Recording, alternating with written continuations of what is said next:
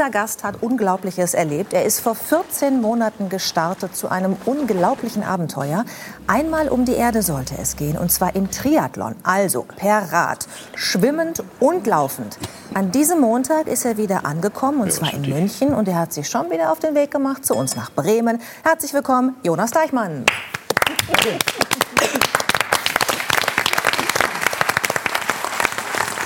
Herr Deichmann, was haben Sie seit der Ankunft in München gemacht? Oder was haben Sie als erstes gemacht?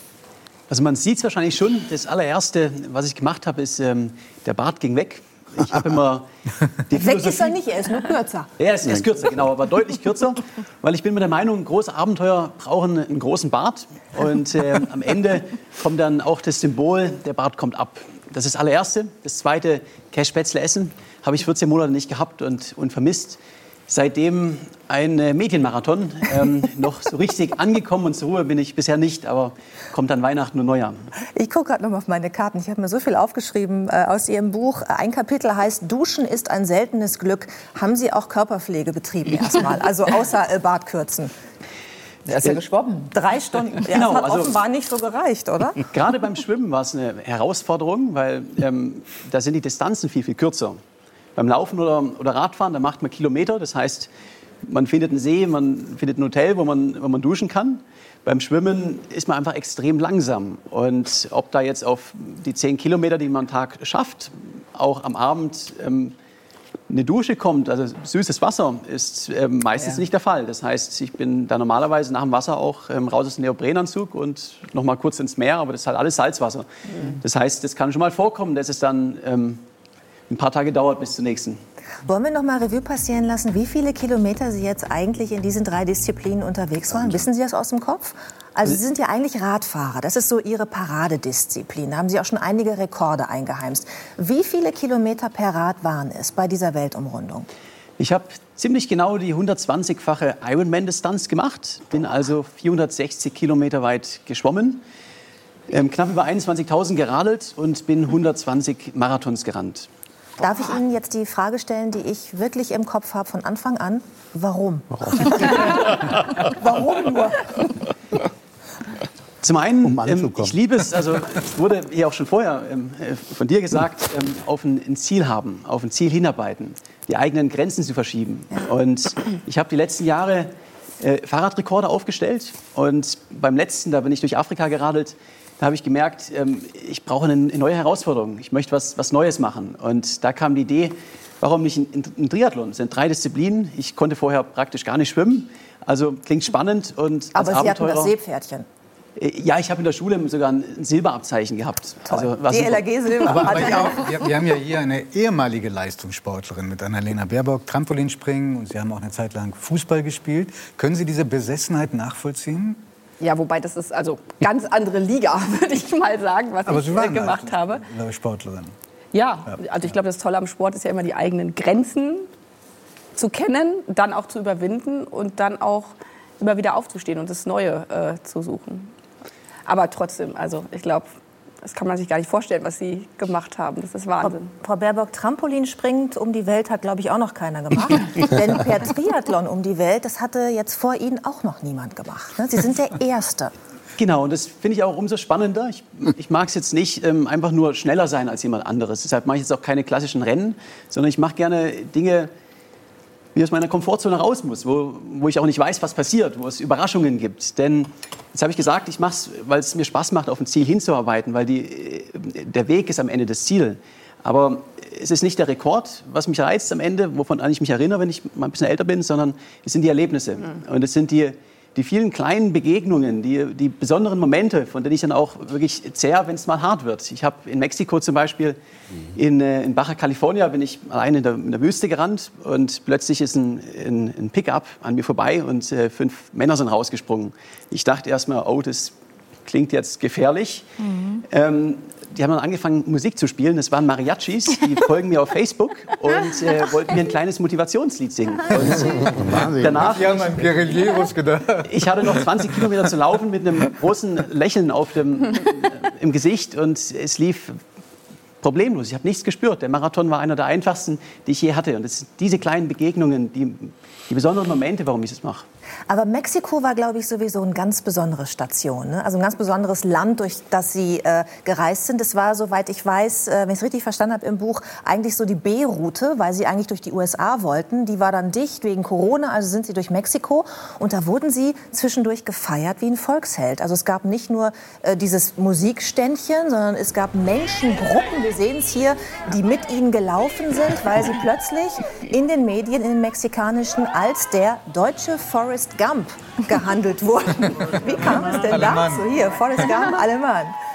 Ähm, ich bin in Tijuana an der Grenzmauer ganz alleine gestartet. Da ist ein Läufer bei mir gewesen und äh, mich hat praktisch niemand in Mexiko gekannt. Ich bin dann so die ersten 1500 Kilometer gerannt und dann ähm, kam im Bundesstaat Durango eine, eine Straßenhündin, die mir für 130 Kilometer gefolgt ist. Sie ist, äh, hat vor meinem Zelt übernachtet. Ist, wenn ich in den Supermarkt gegangen bin, hat sie vor dem Supermarkt gewartet. Ich habe erst versucht, sie ja, zu verscheuchen, weil ich wollte durch Mexiko-Stadt laufen. 20 Millionen Einwohner, sie wird überfahren. Also ich, ich war nicht das richtige Herrchen für sie, muss man ganz klar sagen. Aber sie ist mir immer gefolgt. Wir haben ein Foto von ihr. Ah. Ja, es ist ein super Hund. Und ich bin dann in die nächste größere Stadt gekommen und war dort im Fernsehen, also noch nicht national, kleines Fernsehen, habe aber dort eben jemanden gesucht für sie. Und äh, wie das in Mexiko so ist, es passieren die skurrilsten äh, Dinge in Mexiko. Ähm, ganz tolle Kultur. Wurde sie adoptiert und ist dann von einer Läufergruppe in ihr neues Zuhause gebracht worden, ist vom Bürgermeister und von, von der Gemeinde empfangen worden, hat eine Medaille um den Hals bekommen. Das nationale Fernsehen ist gekommen und hat eine Reportage über sie gemacht. Jetzt hat sie eine schöne Hundehütte, gutes Essen, geht nach wie vor laufen mit den, mit den Läufern und ist Mexikos berühmteste Hündin. Und auch ich bin seit dem Tag äh, nie wieder alleine gelaufen, denn am nächsten Tag war es nationale News, El Forrest Gump Alemann, der deutsche Forrest Gump und La Coqueta, die, die Hündin ist Spanisch und heißt so eine, eine Dame, die so ein bisschen flirty ist. Mhm. Und dann war ich nie wieder allein. Und äh, ist es richtig, dass äh, einige Drogenbosse, vor denen man ja auch Angst haben könnte, Ihnen stattdessen jetzt auf Instagram folgen? Auch das ist richtig. Das war so ein paar Tage, bevor ich äh, Coqueta getroffen habe. Ähm, da bin ich die Sierra Madre hochgelaufen, vom, von Seelevel, so eine kleine Serpentinenstraße, wunderschöne Natur, hinauf auf 3000 Meter. Und ich wurde auch schon vorher im, im letzten Restaurant gewarnt von der, von der Köchin, ähm, wenn da irgendjemand kommt mit einer Waffe und möchte mit dir sprechen, ähm, keine Bange, die machen nichts. Okay, ähm, bin hochgelaufen und als erstes sind Jugendliche auf, auf Motorrad gekommen und mit Walkie-Talkie. Also die haben einfach geschaut, wer, wer kommt und wer geht. Und ein bisschen später kamen dann zwei Männer auf dem Motorrad äh, vom lokalen Drogenkartell. Und die haben gesagt, ja, hallo Jonas, wir haben schon auf dich gewartet. Und äh, du weißt, hier passen wir auf dich auf, hier passiert dir nichts, wir folgen dir auf Instagram und äh, wir hätten gern ein Selfie. Und oh ähm, es war auch absolut sicher für mich, denn sie haben kein Interesse an mir. Sie muss halt aufpassen, dass ich nicht zufällig mein Zelt auf einer Plantage aufschlag und dann war das auch alles gut. Mhm. Pädagogisch für den weißen Ring nicht wertvoll, muss man sagen. Das war also keine äh, gefährliche Situation, obwohl man vielleicht in Mexiko damit gerechnet hätte. Aber du äh, Jetzt sage ich du. Ich habe das Gefühl, wir kennen uns, weil ich habe dein Buch gelesen. Ich war mit dir auf Weltreise. Darf ich du sagen? Aber klar, unter, ich bin Sportler, sowieso immer du. Perfekt. Ich weiß, dass du ein Erlebnis mit einer Klapperschlange hattest, aber darauf will ich dich jetzt gar nicht ansprechen, sondern auf das Erlebnis mit den Bienen, denn das war ja durchaus gefährlich, ne? Das war tatsächlich meine gefährlichste Tiersituation. Ich kriege oft die Frage, Klapperschlange oder ein Bär oder Haifische. Meine einzige wirklich ähm, kritische Situation war mit Bienen. Das war im, in Oaxaca in, äh, in Südmexiko. Und da bin ich auch mit so sieben, acht Läufern ähm, gelaufen. Ich hatte mittlerweile Polizeieskorte, weil ich einfach bekannt geworden bin. Und ähm, wir sind da lang gelaufen und plötzlich kamen, kamen wilde Bienen, ein ganzer Schwarm, und haben uns verfolgt. Äh, die anderen Läufer sind auch alle in alle möglichen Richtungen gesprungen. Ähm, ich bin zurückgerannt, aber die sind hinter mir her. Ich habe sieben, acht Stiche gehabt und irgendwann kam die Eskorte und hat die Tür aufgemacht. Ich bin reingesprungen und haben einfach gewartet, bis die Bienen wieder weg sind. Und haben Sie, haben, haben Sie rausgefunden, was Sie gegen Sie hatten? Ja, ähm, ja ich hab's, äh, hat mir später jemand erzählt, es hat wohl jemand versucht, ihr Nest zu stören. zerstören. Ah. Also sie sind normalerweise nicht so aggressiv. Auch die Einheimischen haben mir gesagt, haben sie noch nie zuvor erlebt. Aber, aber sie, sie waren doch komplett unschuldig. Ich habe auch, aber auch keine Wut auf die Bienen. ähm, irgendjemand hat ihr Netz, ihr Nest zerstört und ähm, dann kann ich es auch verstehen, wenn sie ein bisschen aggressiv werden. Mhm. Äh, ich bin entkommen, keine, keine langen Probleme gehabt, hat ein bisschen wehgetan, zwei Tage und dann, dann war es auch wieder gut. Aber wäre die Hündin nicht gewesen, wäre keine Eskorte da gewesen, wäre die Eskorte nicht da gewesen? Oh Gott, oh Gott. Mit den Bienen? Ich habe der Hündin sehr, sehr viel zu verdanken, weil ja. Mexiko ist am Ende vor allen Dingen wegen den Menschen so ein tolles Erlebnis gewesen. Es war einfach total skurril, wer da alles mitgelaufen ist und ähm, das habe ich alles äh, der Hündin zu verdanken. Aber, aber Judith und ich, als wir uns vorbereitet haben, haben gesagt, die Hündin hätten wir nie zurückgelassen. Es fiel mir auch, auch wirklich schwer, ähm, weil sie ist, mir, sie ist mir auch ins Herz gewachsen. Aber ich bin danach durch, durch Leon, durch Mexiko-Stadt, durch viele, viele große Städte gelaufen, teilweise auf der Autobahn, weil es, es ist die sicherste Straße. Und auch hier, ich habe ja kein Zuhause. Ich äh, habe seit vier Jahren keine Wohnung, ähm, bin nonstop unterwegs, äh, lebe auf Reisen. Ähm, so gut ich mich mit der Hündin verstanden habe, sie ist letztendlich, ich bin nicht das richtige Herrchen und ich weiß, jetzt hat sie eine gute Hundehütte, Hundehütte hat ähm, gutes Essen und die Läufer, also der lokale Laufclub, ähm, nimmt sie nach wie vor mit. Sie rennt sehr, sehr viel und sie schicken mir mal Fotos und Videos. Es geht ihr blendend.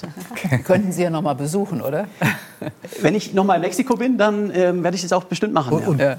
Petra und Christian suchen ja einen Hund. Ja. Nach dem, ja. Jetzt, wo das Buchprojekt Aber eine Läuferin, ich weiß nicht, ob wir da mithalten können.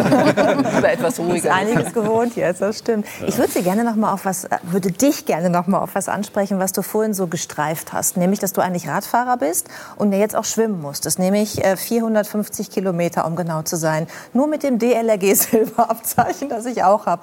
Wie bereitet man sich auf so etwas vor? Wenn man das vorher noch nicht gemacht hat, im offenen Meer zu schwimmen? Also ich bin immer der, der Meinung, es ist, es ist alles Kopfsache. Und je länger das Ganze geht, desto mehr wird es ähm, eine Frage der richtigen, Einstellung. Man muss einfach positiv sein und, und kleine Ziele haben. Also ich, in meinem Kopf schwimme ich immer von Bucht zu Bucht. Meine Vorbereitung, die war so circa ein halbes Jahr. Ähm, ich bin ein paar Mal schwimmen gegangen, aber dann war der Lockdown in Corona-Zeit, also so, die Schwimmbäder waren zu. So richtig viel trainiert habe ich nicht. Ich bin dann als Vorbereitung einmal äh, durch den Bodensee der Länge nachgeschwommen, 65 ja, ja. Kilometer, habe den ersten Triathlon rund um Deutschland gemacht. Da bin ich den Landesgrenzen Was äh, gefolgt. Ja. so, das, das, war eine 16-fache Ironman-Distanz und war für mich so der, der letzte Materialtest. Ich habe ja auch beim Schwimmen ähm, und generell nie ein, ähm, ein Auto oder ein, ein, ein, Boot dabei gehabt, was meine, meine Sachen getragen hat. Ich habe beim Schwimmen ein Floß in dem hergezogen. Und ähm, das ist jetzt nicht was, eine Disziplin, Swimpacking, die, wo es jetzt viele gibt in der Welt. Das ist wirklich ähm, also ich kannte einen einzigen vorher, der hat mir dann an Tag eins im Wasser eine WhatsApp geschickt. Da sehen ähm, wir es einmal. Macht ne? keinen wie Spaß. Sie, wie Sie das Material quasi in, in, in, wasserdichten Säcken hinter sich herziehen. Sie haben ja auch beim, du, mein Gott, du bist ja auch beim, beim Laufen immer mit einem kleinen, mit so einer kleinen Karre äh, hinter dir her äh, gelaufen. Also auch noch Gewicht mit Gepäck hinten dran. Ne? Und da soll es auch eine Situation gegeben haben, wo Menschen es unglaublich gut mit dir gemeint haben, weil sie dir einfach mal 26 Millionen oder wie viele es waren hinten reingeworfen haben, ohne sich darüber im Klaren zu sein, was das gewichtmäßig für dich bedeutet. Also ich bin ja ein absoluter Minimalist. Auf meinen letzten Abenteuern habe ich meine Zahnbürste in der Mitte durchgeschnitten, um nochmal die letzten Gramm zu sparen. Und in Mexiko wo ich gesagt habe, ich laufe jetzt durch Mexiko-Stadt, durch die USA, haben mir ganz viele Leute geschrieben, oh, das ist gefährlich, pass auf. Und die größte Gefahr, die ich von den Mexikanern hatte, das war die, die Gastfreundschaft, weil ich bin mit, mit Geschenken überhäuft worden am Ende. Ich erinnere mich genau, ich bin einmal in, in Oaxaca auch ein, habe ich einen Empfang gehabt. Ich wurde dann vom Bürgermeister und der Gemeinde empfangen. Und es ging so einen Kilometer ziemlich steil den Berg hoch auf Kopfsteinpflaster. Ich mit meinem Anhänger hinten dran. Und das ganze Dorf stand Spalier. Und alle haben mir ähm, haben mir Getränke, ähm, Wasser, ähm, Drinks und so angeboten. Und man muss in Mexiko Geschenke annehmen. Am Ende war der, habe ich gezählt, da waren 19 Liter äh, Getränke in meinem Anhänger und ich bin kaum noch den Berg hochgekommen. Am nächsten Tag haben sie mir sechs Melonen geschenkt. Wahnsinn. Ähm, jetzt, äh, wo du von dieser wahnsinnigen Reise zurückgekommen bist, das ist wirklich auch lesenswert, das Buch, weil man mit dir ja mitreist, weil man durch Russland im Winter reist, weil man miterlebt, wie du morgens in gefrorene Schuhe gehst, ja, und äh, dann auch noch weißt, in diesen gefrorenen Schuhen morgens, der nächste Kaffee ist erst in 50 Kilometern, da muss ich jetzt hinlaufen. Also es ist wahnsinnig spannend, das alles mitzuerleben jetzt, wo du wieder hier bist, hast du da schon dein nächstes Abenteuer vor der Brust oder war es das jetzt erstmal? Also ich bin jetzt die nächsten, äh, sag ich mal so sechs, sieben Monate erstmal beschäftigt. Ähm, das Buch ist raus, dann äh, läuft auch gerade ein Film in der European Outdoor Film Tour und es kommt auch noch im, im April äh, Vale la Pena noch ein großer Dokumentarfilm in die Kinos. Ich halte Vorträge, also es wird jetzt erstmal kleinere Abenteuer und ich brauche jetzt auch mal ein bisschen Erholung dann.